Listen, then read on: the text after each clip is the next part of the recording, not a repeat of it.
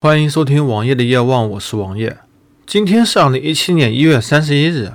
由于过年期间节目我都是两天一录制，然后一起上传，定时发布，所以在今天和明天节目中我说的两个话题都是在一月二十九日发生的，时效性可能有点差。一月二十九日至一月三十日，网络上最热门的话题是什么呢？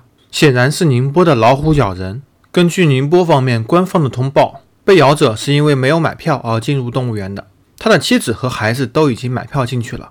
虽然从表面上来看，他没有买票，是否是为了逃票，这不得而知。但是由于他的妻子和孩子已经买票进去了，所以明眼人都可以看出来，他是为了逃票。而这次事件在网络上完全是一边倒，和最近几起事件一样，北京动物园也是一边倒，周立波事件也是一边倒，包括王宝强事件也都是一边倒，网络舆论。给了他们很大压力。不过事实也确实如此，你不遵守规则逃票，你死了，这完全是活该。但是老虎呢？我之前听过其他的播客节目，在动物园中，老虎养需要非常复杂的一套规则，要给老虎吃很多东西，比如说每周定时几天给牛肉和羊肉，还要定时让老虎饿个一到两天，还需要有一天给鲜活的食品喂老虎，比如说鸡，从而保证老虎的活性和野性。人进去了，老虎咬人。也许老虎是饿了，也许老虎是纯粹为了好玩来咬一咬、玩一玩。其实老虎怎么想的并无所谓，但是老虎却被打死了。如果从道德角度上来说，死者家属应该赔偿老虎的打死者的。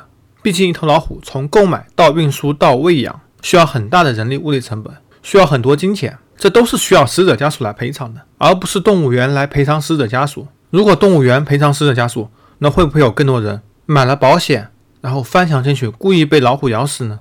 这样可以获得双份的赔偿，特别是一些病重晚期的病人，这样社会就乱套了，整个秩序就荡然无存了。这件事情让我联想到了很多，比如说交通规则，行人或者非机动车，尤其是电动车闯红灯，如果汽车司机刚好处于一个盲区，被前车遮挡而撞到了，这样责任该是谁负责？